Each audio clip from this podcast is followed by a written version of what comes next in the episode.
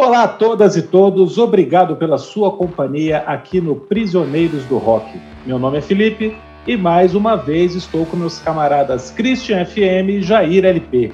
Hoje vamos continuar no ano de 1977, onde estacionamos na semana passada. Mas o assunto é bem diferente. O assunto é punk rock.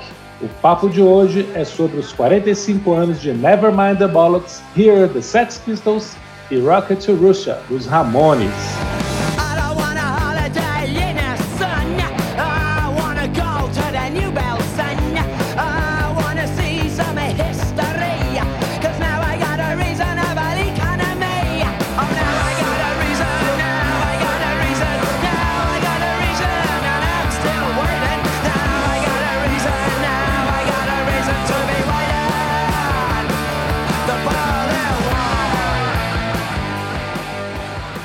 Para a gente começar esse papo, eu vou passar para o Jair. Boa noite, estamos aqui, estamos aqui, sobrevivendo. É, uma semana antes do golpe, né, estamos aqui.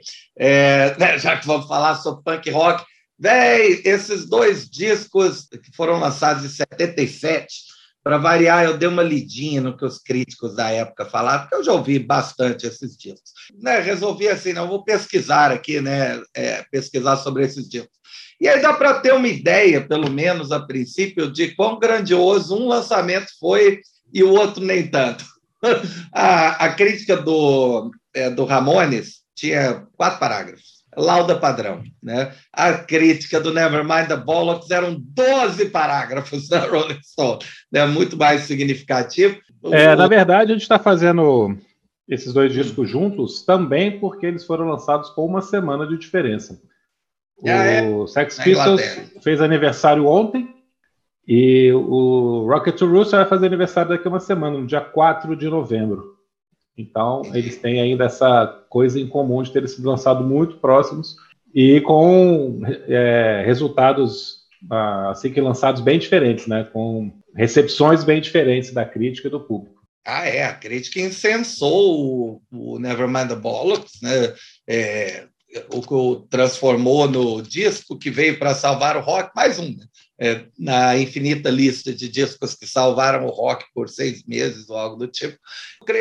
a crítica do Ramones, embora não tenha sido exatamente negativa, tipo, né, quem são mesmo esses caras? né? é, não, não a banda não chamava tanto a atenção. Entendeu pouco, né? O Christian estava me falando isso. É, chegou o quê, Christian?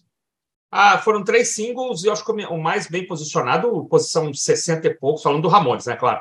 60 ou 70, não, não teve lá um posicionamento muito bom. Números, números hoje eu não sei, mas a gente até poderia ver.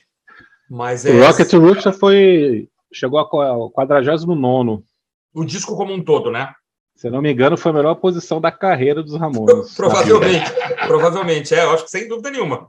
Então, é, vamos fazer uma uma provocação aqui, né? É, tirada de uma, uma crítica mais recente do cara da New Music Express, quando revisou o disco ali em 2009, né? Estava já 32 anos. O camarada foi pago para escrever mal, né? E aí ele fez uma, uma consideração engraçada que é, é esse disco não mudou nada, de acordo com ele. Não mudou nada no seguinte aspecto. Por exemplo, aquele negócio de ah, matou o rock and roll, né? o antigo bom e velho rock and roll dos dinossauros, não sei o quê. A gente não vê nada disso. Né? Ao contrário, né? você vê camaradas lá contemporâneos é, lotando shows até hoje. Né? O Pink Floyd, o Roger Waters, né? lançando até hoje, né? várias outras bandas da ativa. Então, né? até o Kiss, gente. Até o Kiss né, encheria um palco maior do que o Sex Pistols hoje em dia. Então, assim, é, vamos lá, né, de acordo com o cara, não deu grande coisa não, e não acabou com o rock de então, talvez até tenha favorecido ou dado uma liberdade para a galera até usar mais. E aí, o que, que, vocês acham? Ah, a primeira, a primeira coisa que eu queria falar rapidamente, assim, primeiro dando meu boa noite, é que é, são dois discos que têm, na minha opinião, né, muitos traços em comum, e muitas coisas não é, colidentes, né? Muita, muitos aspectos distintos. Primeiro, para os jovens que estão nos ouvindo aqui, que porventura não conheçam Ramones ou não conheçam é, Sex Pistols, primeiro nós estamos falando de duas bandas dos dois lados distintos do Atlântico, né? Então, Ramones, uma banda do Queens, né, de Nova York, e os Pistols, uma banda inglesa, né? É, isso já são pontos diferentes. Aí o discurso é um pouco diferente também, quer dizer, claro que há é, os problemas da Inglaterra de então vão influenciar claramente o discurso, né, do, dos Pistols e é, os problemas da América vão influenciar o discurso dos Ramones. Algumas coisas são comuns, outras não. É, outra coisa também é que nós temos aqui o terceiro álbum dos Ramones, né? Os Ramones já vinham é, construindo uma carreira ali pelo selo Sire, né? Tentando acertar e tal. E aqui, né? Como já foi colocado aí as posições, né? Parece que eles acertam a mão e dificilmente alguém vai apontar qualquer fã de Ramones ou pessoa que vá se debruçar sobre a discografia dos Ramones vai apontar esse como o terceiro disco. Certamente deve ser o primeiro ou o segundo melhor. Na minha opinião, é o primeiro melhor. É o melhor disco dos Ramones, na minha opinião. Se o Felipe concorda comigo, é um profundo conhecedor é, da carreira da banda. É, e o Ramones seguiu a carreira. Isso é um outro ponto distinto. Né? Os Ramones gravaram mais 12 ou 13 discos aí até, até encerrar a carreira, enquanto os Pistols ficaram nesse álbum. Esse é o único disco, não aceite é, informações em sentido contrário, esse é o único disco da carreira dos Pistols. Eles participam de uma, de uma, de uma trilha sonora de um filme depois, a banda já se destruindo, né? e logo em seguidinha o John Lydon, o antigo Johnny Rotten, já estaria formando o Public Made Limited, o famoso PIL, ou PIL, como a gente falava aqui nos anos 80, né? Eu gosto dessa é. banda do PIL. A gente não falava, eu não falava PIL, comecei a falar PIL depois de velho. É uma grande banda sobre a qual temos que nos manifestar alguma vez. Essa altura, o baixista da banda, o Sid Vicious, já tinha morrido, os outros caras já tinham saído, né? E o Pistols termina, é, um, é, um, é uma estrela cadente, né, cara? Vem esse disco, faz o maior barulho, é, faz barulho até hoje, e a banda não lança absolutamente mais nada é, como full length, né, como LP oficial. Eu acho que de pontos em comum, eu acho que o principal, na minha concepção inicial aqui, é que são dois discos absolutamente baseados em poderosos riffs de guitarra, poderosas power chords, né? Aqueles acordes tocados com dois dedos só, né? É, temas muito interessantes, letras muito muito curiosas até, uh, e dois discos muito rock and roll para bater cabeça, para dirigir, para ficar feliz. Dois discos que deixam você, eu acho, feliz ao final da audição e que serviram de base não para a construção do punk, na minha opinião, né? não, não criaram o punk aqui, como muita gente fala, né? Mas foram assim pedras fundamentais, talvez não digo pedras fundamentais, mas, mas pilares fundamentais, né, para a edificação desse gênero musical que depois foi influenciar muita gente nos anos 80. Você pegar, né, quem gosta de Green Day, quem gosta de Offspring, quem gosta, né, de bandas é, como Bad Religion, tem que saber que elas beberam, mas se embriagaram nessas duas fontes, né? O punk aqui também nacional, Inocentes, Ratos e tal, nessas grandes bandas do punk nacional beberam muito nessas duas fontes. Então, são discos que têm suas distinções, têm as suas os seus pontos em comum, né, os seus pontos de contato, mas ninguém pode negar que são dois discos absolutamente históricos que curiosamente saíram na mesma semana.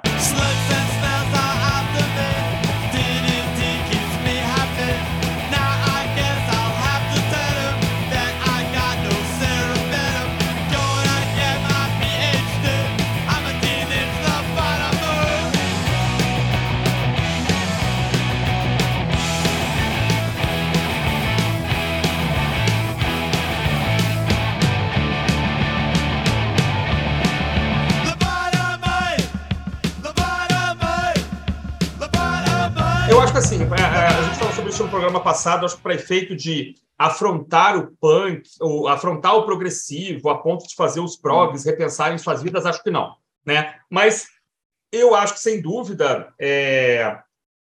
quando você coloca numa linha do tempo, né, eu acho que eles são importantes para cimentar é...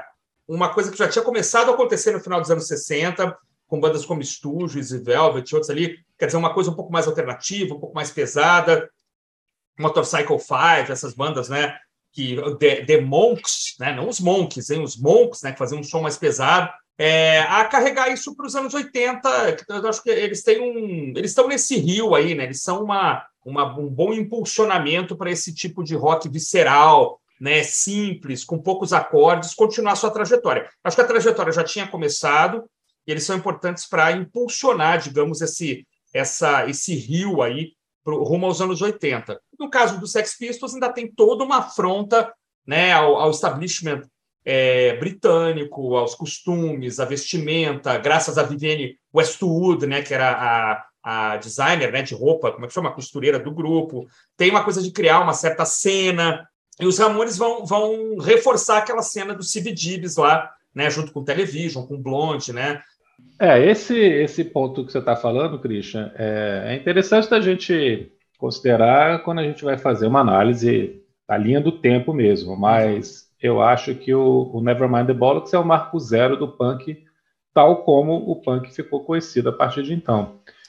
Porque, lógico que tem Iggy Pop, tem Stooges, tem New York Dolls, tem sons sendo feitos no final dos anos 60, começo dos anos 70, que, tá, que vão lembrar o punk, mas a partir do momento que o punk se torna um gênero musical dentro do rock, ele tem uma cara e a, essa cara é amarela com, com, letras recortadas de jornal, que é a capa do Nevermind the Bollocks. Hum. Nevermind the Bollocks tem essa cara, mas o Sex Pistols, ao mesmo tempo que é uma banda inovadora, é uma banda que se colocou como subversiva, uma banda que estava contestando ali o establishment do Reino Unido, é do país da rainha, também é uma banda que foi criada por um empresário, né? É uma banda que foi montada por um cara que tinha acabado de voltar de Nova York, tinha acabado de conhecer a cena dos CBGBs. Ele viu tudo isso, ele conhecia o New York Dolls, inclusive ele foi para Nova York para trabalhar com o New York Dolls, que é uma banda do começo dos anos 70, final dos anos 60 americana, que já uhum. estava em decadência quando ele foi para lá.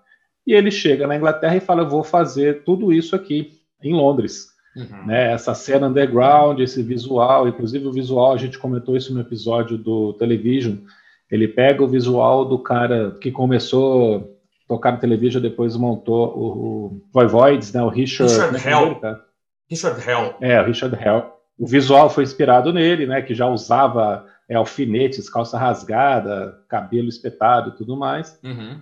E ele junta as pessoas certas. Já existia uma banda chamada The Strand, né? Que é o, o núcleo dos Sex Pistols.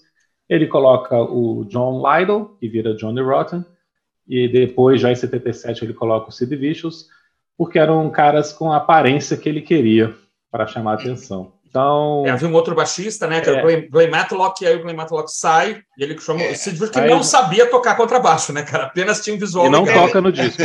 É, tudo Steve Jones, né, ele toca guitarra e baixo, não é? É isso mesmo? É a história diz é. isso, né? A gente falou de capa, mas assim, eu acho que a capa do Ramones é melhor, né, cara? Aquela capa é maravilhosa, né?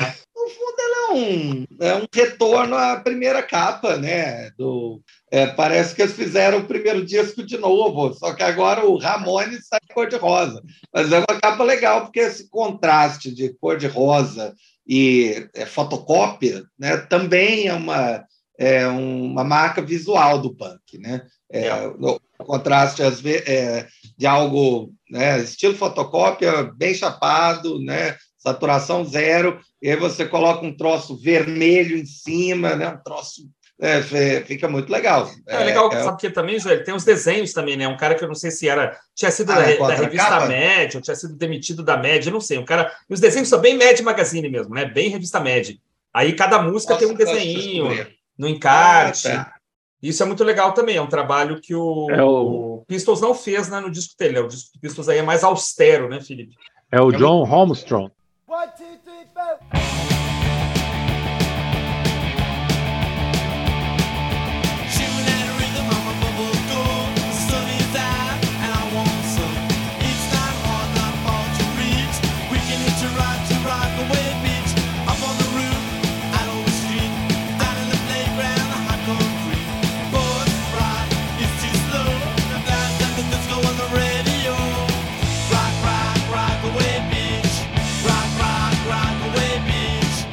E outra coisa engraçada aqui no disco do Ramones, produção de Tony Bon Jovi, primo de, primo de vocês sabem quem, né? Tony Bon Jovi, primo do John Bon Jovi. Fala, Felipe. Não, o nome original dele é esse mesmo. É, Bon Jovi, exatamente. Legal. Algumas informações aqui sobre o John Holmstrom. Ele fundou com 21 anos, ou seja, em 75, uma revista chamada Punk Magazine. Oh, que legal, que maravilha. Ele trabalhou foi na Heavy Metal. Heavy Metal é uma outra era uma coletânea de quadrinho também, né? Quadrinho, quadrinho marginal, né? Quadrinho marginal. Teve edição é. em português, teve edição em português. Teve, teve. Eu tenho toda a coleção. Ah, que legal, que legal. Umas coisas muito bacanas. A gente pode começar a fazer alguns destaques. Né? Pronto, eu ia falar isso. As, as, faixas de destaque de cada álbum acho que vão ser meio, talvez sejam meio óbvias, mas nem tanto. É, talvez é uma ou outra que a gente. Vou começar pelo Ramones aqui, por exemplo. Pô, é, Pode ser. O destaque, o destaque óbvio para mim é de cara, né, ali na, ter, na terceira do lado A tem I Don't Care. Né, que para quem gosta de rock brasiliense, você ouve I Don't Care e pronto, né? Você já sabe, já sabe que eu já ouvi isso antes, né? Eu já ouvi isso antes com, né, com a Legião, com que país é este, né? Ah, Don't Care se parece muito com que país é este. Né? Parece, parece, né? Parece mesmo. E a guitarra é, mais não, podre, gente, que parece, cara, que parece. O Renato Russo chupou mesmo, cara. É que parece. Não sejamos tão bonzinhos, né? É, é dó. Chupou a, mesmo, qual o problema? E a guitarra mais podrida do disco, né, cara? A única vez que a guitarra sobe um, para um nível assim de podridão muito diferente das demais, né? É muito engraçado, né? As guitarras do disco todas têm uma coisa meio bubblegum, meio. Aqui é. é um negócio pesado, cara. O cara abriu ali o, o, o volume é. e mandou ver, né? Eu acho a faixa mais fraca do disco, na verdade, cara. A única coisa legal é porque ela inspirou Que País é Esse? Cara, o back vocal é esquisito pra caramba. Não, parece que o cara parece tá lá tá no desafinado, fundo né? Lá no fundo da... É... é muito esquisito. Isso é force and only take, né, A cara? melodia, é, parece que é um take só, né? Take único. Eu acho menos empolgante. O mais legal dela é porque ela inspirou que país é esse mesmo. O Jair, é. tu acha mais fraca? Eu não acho. Eu tenho outra que eu acho que não, é mais fraca. Não acho, não. Não vejo muita graça em Ramona. É... Nossa, cara. Eu acho divertido, mas nem tanto. Ué, o que, que, você pode fazer? Pô, o disco, é, o disco é para dar risada é, de ponta a ponta. Depois tem coisas como China, China is a Punk Rocker, Teenage Love Bottom, uma versão ensandecida de Do, One, Do You Wanna Dance, é, e Ramona vem antes de Surfing Bird. É, Surfing Bird é. Ramona existe ali, galera. Para mim, esses discos acabam num é, não tendo assim, ah, uma faixa mais fraca, né, acaba fazendo meio que parte de um, é, de um conjunto mesmo. Aliás, até porque esse disco ele é tão rápido, mas tão rápido, que eu me lembro que eu gravei de um de vocês, né, que tinha o disco em CD. E o disco ele é tão pequeno que eu consegui gravar um outro disco, acho que é do Fleetwood Mac, no mesmo CD. É, é esse disco tem 31 minutos. É, 31. Eu acho é, a mais. É muito rápido. A mais fraquinha, para mim, é I Can't Give You Anything. Eu acho que assim, é um, um disco que tem muitos é... clássicos, eu adoro quase todas as faixas do disco. Para mim, é a melhor. Nós vamos ter um outro problema aqui, mas eu acho que I Can't Give You Anything é a única que.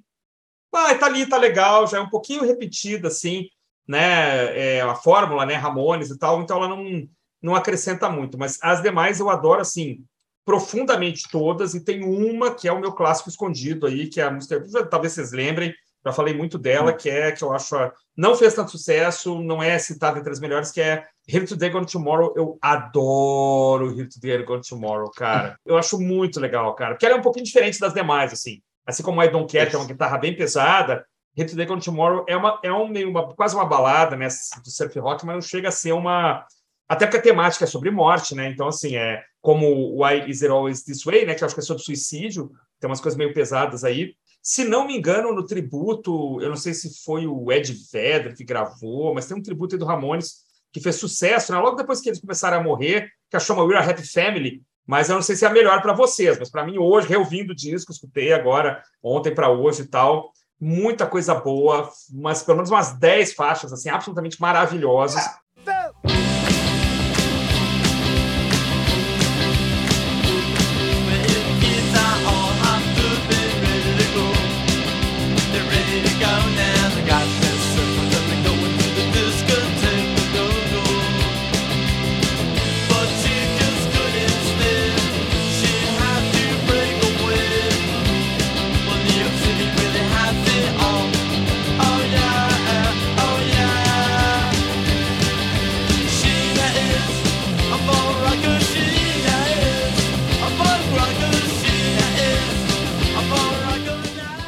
E algumas, algumas que transcenderam, né? Chinese Punk Rocker é um, um, hino quase definitivo, assim, né? Do que, que é punk, né? É, Surfing Bird, é, que é um cover, né? Esses dois covers, assim, mostram, é, primeiro, uma admiração ali do Joey, né? Talvez dos outros também, por aquele é, rock and roll country do início dos anos 50, né? do, fim dos anos, do fim dos anos 50, desculpa, né? ele, ele se apropria de duas faixas que, que ficam muito, né? muito divertidas. Embora Something Bird, a versão original, putz, é, é muito divertido também. Né? Cai naquela linha do cover, empata com o original. Agora, do You Wanna Dance? Piedade, né? Arrasa, né? Vou falar um pouquinho desse disco, né? A gente acabou não, não, entrando muito nos detalhes. Rocket to Russia, terceiro disco em dois anos. O primeiro é de 76, ele já tinha lançado no começo do ano o disco anterior, que é o sempre esquecido Live Home, que ficou entre os dois aí mais famosos da banda. É, eu acho que o Rocket to Russia é o disco muito melódico, muito bubblegum, muito surf rock dos Ramones Apesar que o End of the Century e o Pleasant Dreams também tem muitas coisas de tempo, tem muita balada, né? Tem muita melodia em destaque. Mas aqui as músicas são todas muito boas. A imensa maioria das músicas é excelente. São 14 faixas. E como o Christian falou, tem umas 10 aqui que são excelentes, que eles tocaram a carreira toda. Yeah. Né, essa banda louca que fez 2.263 shows em 22 anos. Eu fiz as contas hoje, cara. Eles faziam um show a cada 60 horas. Essa conta é boa, cara. A cada quantas horas é muito legal. A cada 60 média, horas, né? considerando que a eles média. tinham que viajar, eles, eles tinham que viajar, eles tinham que gastar um tempo gravando os discos, né? Então imagina o ritmo de shows que esses caras tiveram ao longo de mais de duas décadas, cara.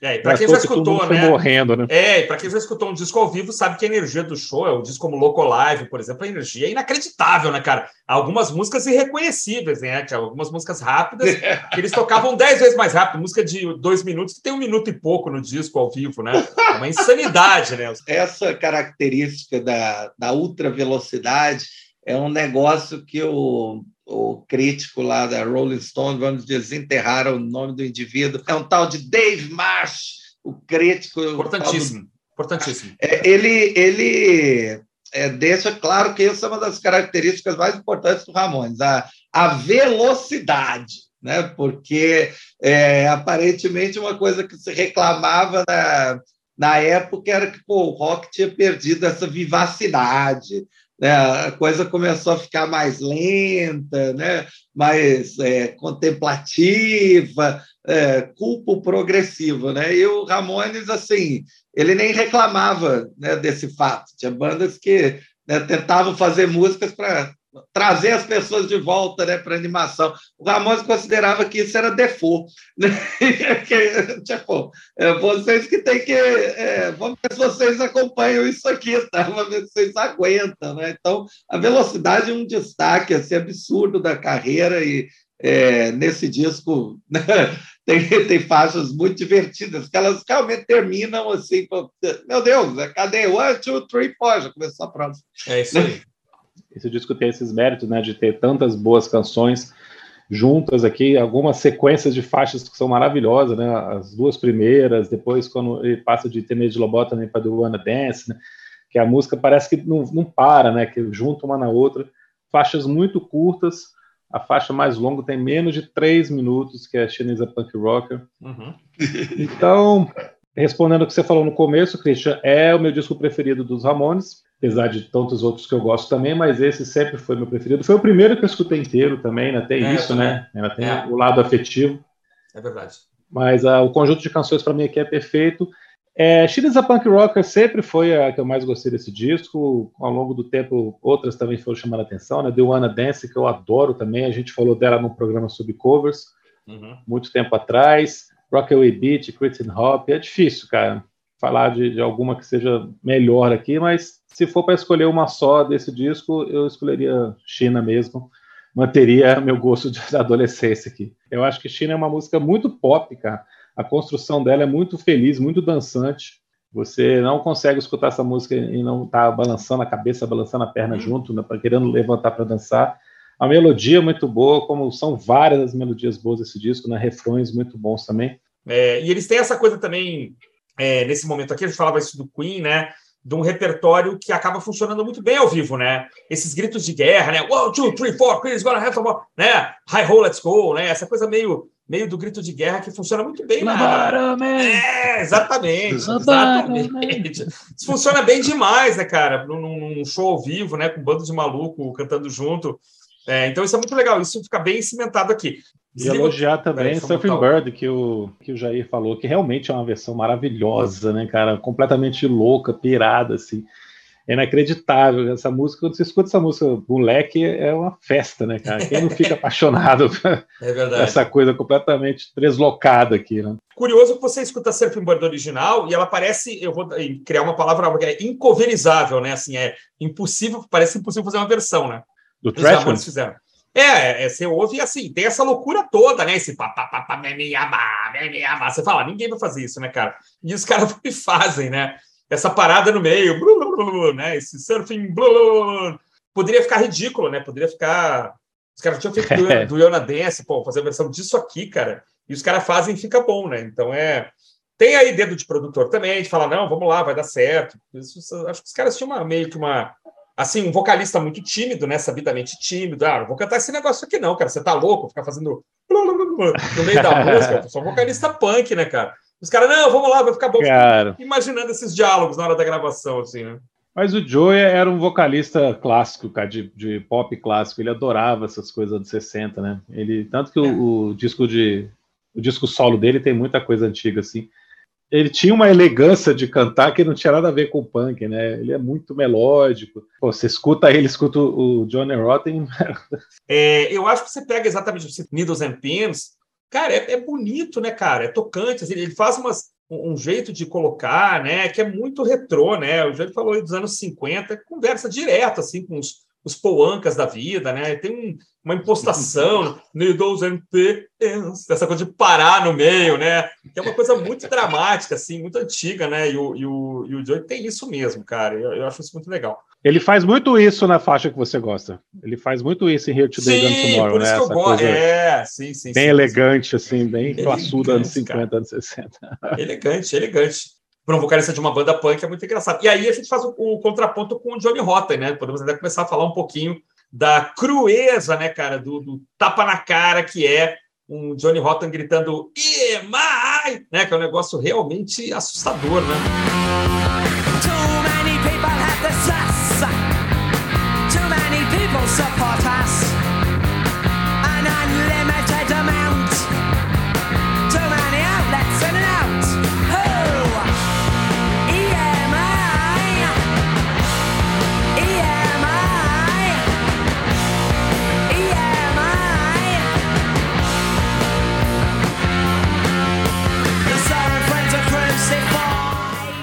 E aí, é, aí são diferenças brutais, né, cara? E uma coisa aqui, hein? Fazer uma comparação talvez assim, muito maluca, mas assim, tal e qual um segundo disco dos Mamonas Assassinas repetindo a mesma fórmula, será que um segundo disco dos Pistols repetindo a mesma fórmula seria tão bom? Ou esse foi uma banda que foi feita realmente para acabar e, e ficar esse, esse flash aí no tempo e no espaço, né? Tanto que o Lydon muda completamente depois. Será que isso aconteceria com os Pistols aconteceria o mesmo que aconteceu com o The Clash, acabar virando uma banda chutando para todo lado, fazendo reggaezinho, fazendo. Não ruim, não tô, não tô reclamando.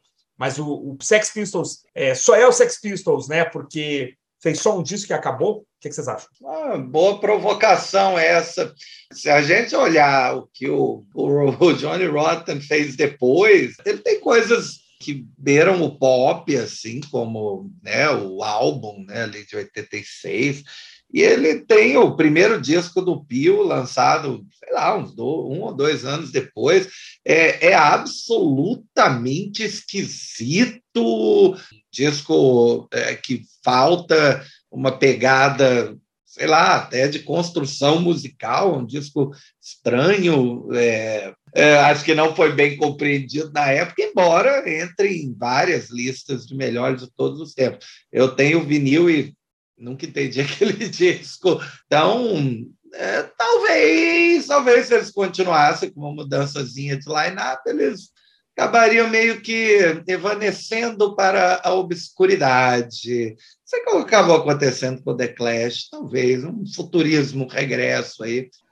Olha, eu acho que o Nevermind the Bollocks é espontâneo, é subversivo, é irreverente, ele desafiou a indústria musical, e além disso ele tinha qualidade, tinha potência, tinha substância para devolver para o rock a sua essência, que era que é o mais importante que o punk faz nessa época, né? devolver para o rock a sua essência, ser um som cru, com aquela atitude, aquela postura de rebeldia.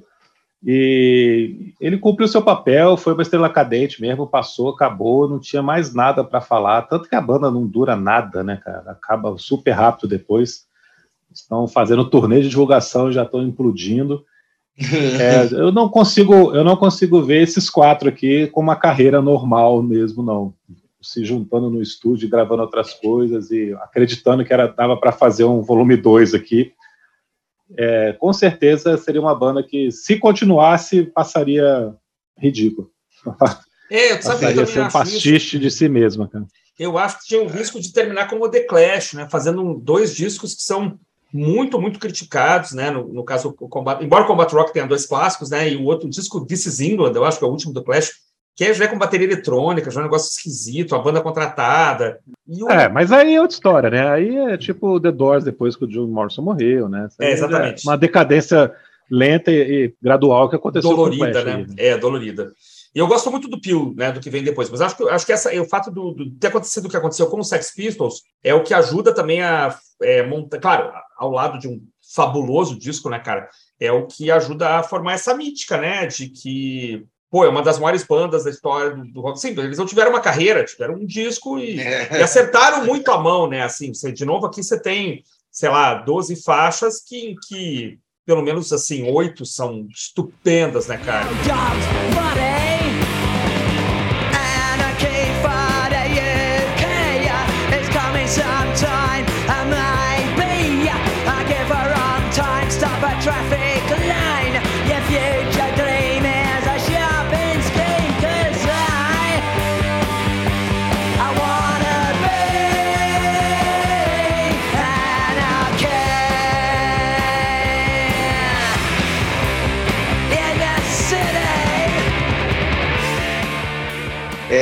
Estava lendo aqui uma reportagem da New Music Express é, fazendo uma previsão sobre o, o disco. É ah. tipo, é uns, uns dois meses antes, né? O cara tinha meio que ouvido o disco e diversas faixas que estavam previstas para entrar, que não entraram, né, lá do B de single, né, e tinha até uma versão, essa fiquei curiosa até para ouvir, não conheço, se foi lançado em algum momento, eles aparentemente teriam gravado uma versão de No Fun do Iggy Pop, né, é, que estava sendo considerada para entrar no disco. O disco acabou saindo com 11 faixas.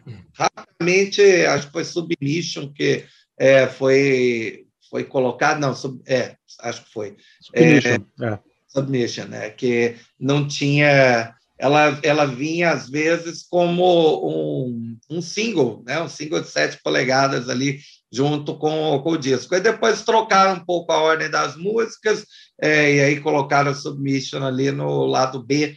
Né? Aí para lançar nos Estados Unidos fizeram uma troca que, que sei lá, não dá muito para entender, mas trocaram Problems com God Save the Queen e pronto, estava tá, montado né, o lado A, começando com Holidays in the Sun e terminando com God Save the Queen. Eu acho que essa é a versão que eu tenho, eu acho que essa é a versão brasileira, é, God Save the Queen terminando o lado A. Assim, a banda, duas, três coisas que são curiosidades, né? A banda já vinha é, fazendo shows, gravando compactos e tal, né? O, o Malcolm McLaren tentando investir nessa imagem, né? Altamente subversiva, né, altamente ofensiva, enfim, é, aos valores né, da sociedade britânica, geralmente uma sociedade mais conservadora. E isso fez também a banda ser demitida de gravar. A banda foi demitida de duas gravadoras, né? Antes de conseguir finalmente gravar o seu, o seu LP, o seu 12 polegadas. Então isso atrasou um pouco. Várias faixas estavam prontas já, né? Quando a banda é, finalizou finalmente esse disco para lançamento em 77. Eu acho que é. também né, temos um disco de, de, bastante guitarra, um disco que é muito pesado, né? pra, pra, até para a época, né? É, temos o grande Steve Jones aqui, né, construindo ali riffs de guitarra, contrabaixo, porque afinal o, o Sid Vicious não tocava, né? em algum momento sabe, você vê até a bateria um pouco enterrada, assim, né? Um pouco mais parece a bateria do Husker Du, assim, tá lá atrás, às vezes a bateria, né? Não tem grandes viradas, grandes arranjos de bateria. É um disco que guitarra e voz, né, cara? Uma guitarra pesada, uma voz pesada, cuspida é. na cara, né? Um vocal, um vocal muito forte, muito poderoso, é um grande vocalista, o Sr. John Lydon, continuaria sendo um bom vocalista é, durante vários anos no PIL, né? Tem coisa do PIL dos anos 90 é, que tá muito bom ainda, né? E eu acho que pelo menos assim, metade aí do disco são, são clássicos absolutos. Você está minhas preferidas, é, disparado aí, né? Holidays in the Sun, na ordem, né? Holidays in the Sun, No Feelings, God Save the Queen, Problems, Anarchy in the UK, Bodies, é, Pretty Vacant e EMI. EMI eu acho muito legal, cara. EMI sai cantando junto no final do disco, né? É, as demais um pouquinho menos, assim, né? Gosto, mas um pouco menos, mas acho que é um daqueles discos que é, é absolutamente bom, assim, de ponta a ponta. Né? Também acho perfeito esse disco. É difícil pegar aqui. Ah, não, essa aqui podia estar fora. É, não, é, provavelmente ainda dava para entrar umas duas a mais e né, teria ficado legal. Né? É, Holidays in the Sun abre muito bem, né, muito bem o disco.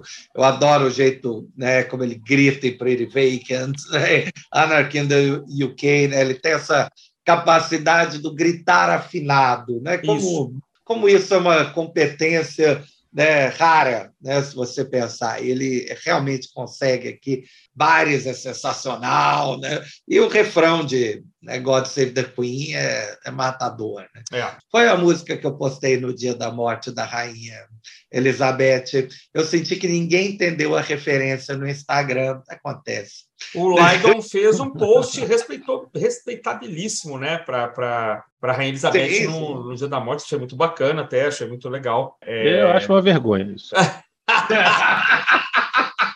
cara virar um velho babão, cara, que absurdo. Cara. Honra a sua juventude. Né?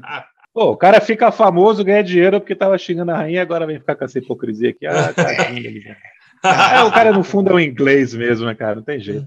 Você falou uma coisa legal, Christian, que é elogiar o, o, Steve Jones, o guitarrista Steve Jones, elogiar o vocal do Johnny Rotten. Realmente, é, o disco é bem tocado, é bem produzido, cara. Pro que se fazia até então, na época que isso apareceu, foi chocante. Quando a gente escuta isso, isso pela primeira vez, é uma coisa que tem um impacto, mas a gente escutando hoje, né, não vai mais assustar, não vai mais surpreender tanto assim, você vai só curtir o quanto que essas músicas são boas. E aí você vê que o disco é, tem uma produção legal, né? O som tá muito bacana, assim, os riffs estão poderosos na sua cara mesmo. Então isso é muito legal para não ficar aquela coisa assim, ah, não, é um punk sujo, mal tocado aqui. Não, né? Não. É. É,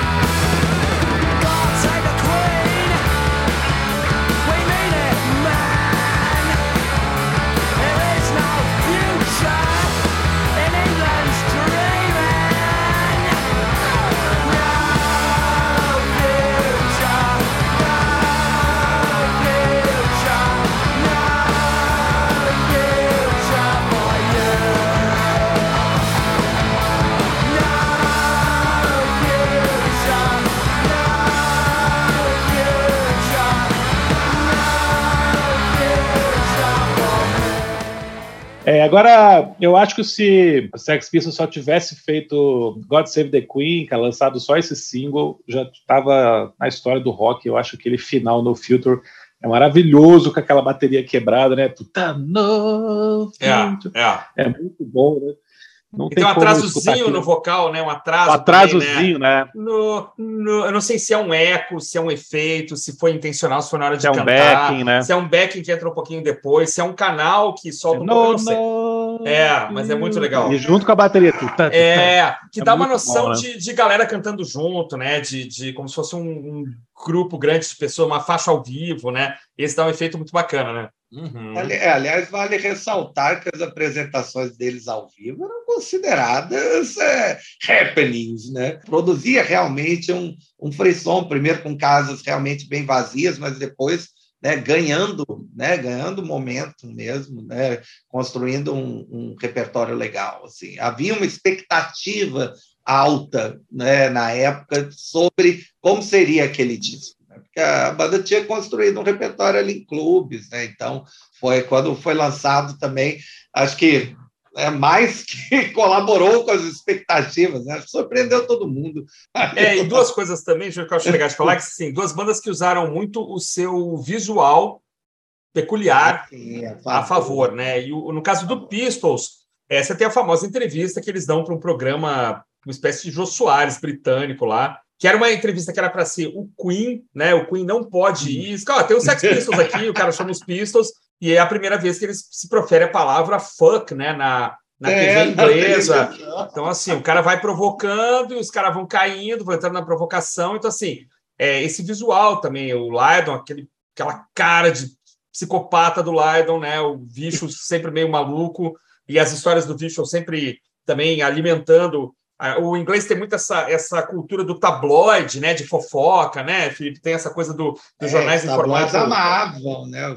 É, exatamente. Toda semana tinha uma história diferente. O show lá no, no barco, eles eram proibidos de tocar em certos lugares, entraram num barco e fizeram um show no Rio Tames, próximo do palácio, sei lá. Então, assim, toda essa afronta, né? durante alguns meses, eu, eu tô falando, eu falei, eu vou falar de novo dos Mamonas aqui, porque acho que é um. É, é, não tem nada a ver uma banda com a outra, mas assim, a gente que viveu esse negócio, né, tá? Todo domingo tinha uma coisa nova ali, dizer, o cara vestido de He-Man, sei lá, o cara é, num programa de TV fazendo uma performance nova. Acho que assim, os, os, os Pistols, é, fizeram muito isso, né? Uma hora falando um palavrão que nunca tinha sido falado, outra hora sendo preso aqui, tocando a colar, um show que termina em pancadaria. Então, assim, tudo bem que os caras não não sei se tem como eles calcularem, né? Ah, vamos fazer isso agora.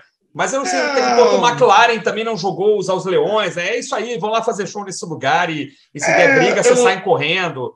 Não sei, mas isso ajudou eu... muito também a cimentar essa, essa imagem punk, né? Como foi falado no começo pelo Felipe. Eu acho que a ideia de resgatar assim, a rebeldia né, adolescente é, é, que, é que mais move né, as pessoas a continuarem vendo né, um disco desses como é, fundamental. Você tem vários momentos né, onde o rock foi a manifestação da rebeldia adolescente, né? Ou, né, com Elvis, né, com a Beatlemania, né, com é, com aquelas performances escandalosas do Led Zeppelin, né, com Townshend, né? É, com o Hendrix, né, Woodstock, os grandes festivais dos anos 80 e 90. Essa coisa né? perigosa, né, Jorge? Do rock é, o metal, perigosa. é. Assim, então, o Sex Pistols, o grunge, vai para aí fora. O Sex Pistols está ali num, num, panteão, num panteão de representação dessa rebeldia como poucos. Não, isso é genuíno, é genuíno. É, é, assim, não é mal tocado como dizem, tem produção sim, ok, e talvez uma outra brincadeira ensaiada, tudo bem, mas que é genuíno, que é, é um artigo legítimo, você não está comprando gato por lebre aqui, pode ir com fé. Esse, esse é um disco que né, não, não decepciona.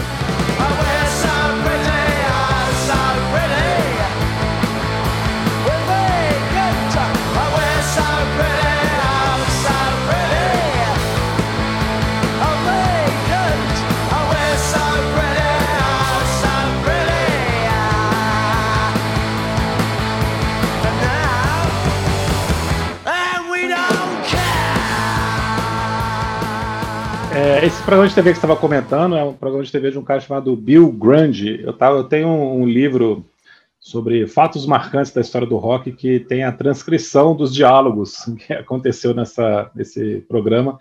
É um programa de TV que só passava em Londres mesmo. Se não me engano, era até de manhã que passava, então os é, caras chegam lá. Eu tinha ouvido falar que não era um programa de ressaca. Noturno. Era um programa de, de Era de manhã. É, isso mesmo. E eles chegam lá com má vontade, né? Puto que tá ali com aquele cara velho, careta, e o cara também tá com má vontade com aqueles moleque maluco. Todo mundo bêbado, o cara fala que tá bêbado, o Bill Grande, não sei se é verdade, mas ele fala, o eles estão tão bêbados quanto eu. Ah, é. que maravilha. O apresentador, ele fala. É, eles são rebeldes, mas não com, com, tão elegantes como os Rolling Stones ele, ou o Pink Floyd. Ele fala uma coisa assim no começo. E eles estão tão bêbados quanto eu. Vamos agora assistir o Sex Pistols. Aí mostra um vídeo deles tocando em algum lugar. É, não é nem o, o, o, single da época, né? Que foi, isso foi final de 76, eles estavam lançando Anarchy in the UK, mas não é essa música, esqueci qual é. E aí volta para os caras, eles começam a falar assim, as respostas nada a ver, atravessada, o cara vai ficando meio sem graça também, meio irritado. E quem estava lá é a Suzy the ben da Suzy da Suzy the Benches, né? Ah, tá. A Suzy Silks, que era meio grupo do, do Sex Pistols, né? Oh. Ela acompanhava, ela acompanhava os caras para tudo legal. Como o Sid Vicious também era grupo dos caras. Né? ele entra no grupo por causa disso. Uhum. E ele faz uma piada com ela, cara. E aí o Steve Jones fica puto, e aí que aparece o fuck. Hum. Ele começa a reclamar que ele tá mexendo com a menina, né? Que era adolescente, e o cara reclama, e aí ele fala, o apresentador fala mais uma coisa, ele, ah, vai se fuder, seu velho escroto. Uma coisa é, assim. eu, eu, acho que é uma coisa assim, é, ele, que eles dizem que eles não, ele, eles dizem que eles não podem xingar, tem uma coisa assim, a gente não pode falar, e o apresentador, não, vai em frente, pode me xingar, daí os caras xingam Isso. mesmo, entendeu? Se ele provoca, não, go ahead, é. go ahead, fala o que você tá pensando, seu Esse é o palavrão que você sabe falar, ele, ah, go fuck. Você pode fazer melhor que isso, então é um negócio de provocação ali, assim, do Isso. cara tá dando se tirarem do ar, né? Foda-se, fazendo história, né? E aí foi para a primeira. Aí o programa foi... acaba com cinco minutos, cara. é. é super rápido. Só que o que acontece, né? Como você disse, né? Todos os tabloides no dia seguinte falam, e aí o Daily Mirror, que é um dos mais famosos, coloca na capa: The Filth and the Fury. Ah, é o lixo e a fúria. Ah, que vira quase que o slogan do Sex Pistols para sempre, né? Maravilhoso. E aí os caras ganham a imprensa, todo mundo xingando, falando que essa banda é um absurdo, eles são expulsos da EMI. E aí, claro, que aí todos os adolescentes querem saber que banda é essa. E outra, né? É, é, se eles estivessem sozinhos, como, como, digamos, recorte do tecido social, eles teriam sido é, eliminados. Mas não, havia uma galera revoltada, havia desemprego, havia um monte de problemas fome, insatisfação, né? Então tudo isso também é, ajudou a borbulhar né, esse movimento né, na, na, Inglaterra. Difícil pensar, difícil pensar na Inglaterra em crise, né? Mas era os anos 70, né? A Inglaterra estava em crise. Então os caras também respondiam né, a esse crescendo né, de insatisfação ali de, é, das camadas menos favorecidas da população.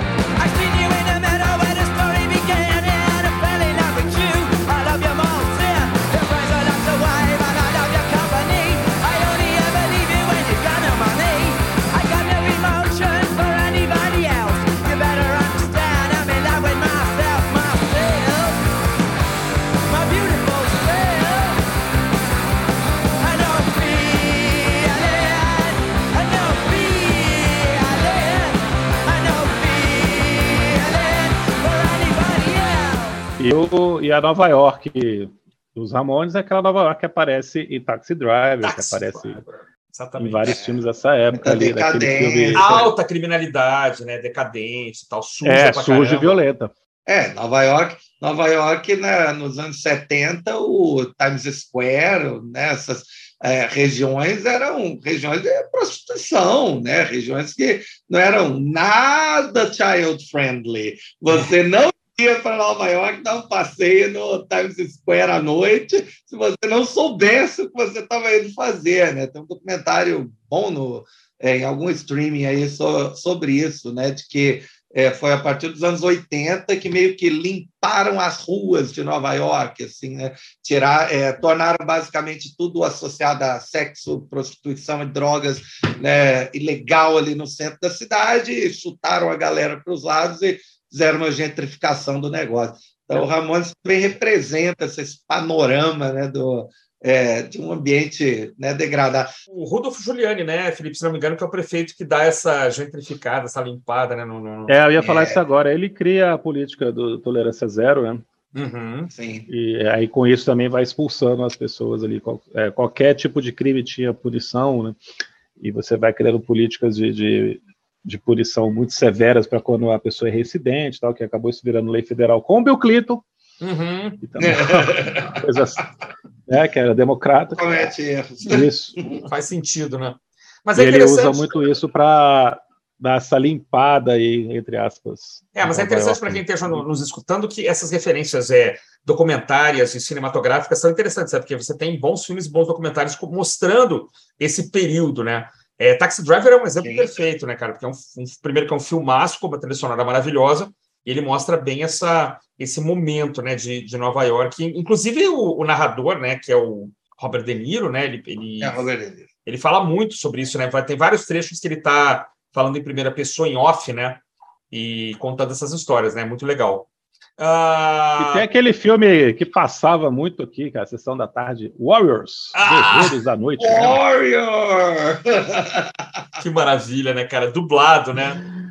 É, é que o é um filme sobre gangues de Nova York bem nessa época. Né? É verdade, é verdade. Exército da noite tem 50 mil homens, cinco vezes mais polícia de Nova York. E hoje eles irão atrás dos Warriors. É, Warriors, né, cara? Esse filme é sensacional. Procura aí no streaming, gente. Bom, é... acabei que eu não falei minhas músicas aqui, cara. Bora. Dando de assunto, ah, que bom. Preferidas do Nevermind the Bollocks. Eu só falei que se eles tivessem feito só God Save the Queen tava bom, mas que bom que eles fizeram Holidays in the Sun, que eu acho maravilhosa. Anarchy in the UK, claro, né? Pretty Vacant também gosto demais. Uhum. No Feelings, gosto muito também, são os meus destaques. Aí, além das que vocês falaram, também gosto, cara. EMI, então, só eu gosto? Cara, é um disco... Todo mundo gosta de EMI? Ué, só eu? Não, assim, para destacar, só você mesmo. é, é uma, faixa, é uma faixa legal, mas... Mas, é, assim, é um disco muito coeso, né? Não tem, não tem nada ruim aqui, como dos Ramones, não tem nenhuma faixa ruim. É, tem algumas que são muito, muito boas, mas. E você, e você consegue ouvir esses dois discos em menos tempo do que você ouviu esse episódio do nosso podcast. É verdade. É, é verdade. Qual é a duração? Não sei se isso é do... é bom ou ruim. É isso aí, meus amigos. Então, estivemos aqui em mais um programa do seu podcast Prisioneiros do Rock, que você pode ouvir na sua plataforma preferida. Falamos aqui sobre os 45 anos de dois discos que, curiosamente, foram lançados essa semana o disco Rocket to Russia dos Ramones, que foi lançado nos Estados Unidos, né, em primeiro lugar, e o disco Nevermind the Bollocks, Here's the Sex Pistols, dos Sex Pistols, lançado do outro lado do Atlântico, no Reino Unido. É, dois discos muito importantes, como a gente pontuou aqui. Semana que vem tem mais, continue seguindo aí as nossas postagens do Instagram uh, e o nosso podcast também, os uh, drops que podem acontecer a qualquer momento. Um prazer estar aqui com os amigos Jair e Felipe. Um abraço, até mais. Alô, gente, grande abraço. Sempre um prazer falar com vocês dois. É sempre um prazer falar sobre discos tão essenciais assim para a vida de qualquer um. Esses discos podem mudar seu viver. Grande abraço, falou, até mais. Obrigado a você que nos acompanhou até o final do episódio. Semana que vem nós estamos de volta. Um abraço.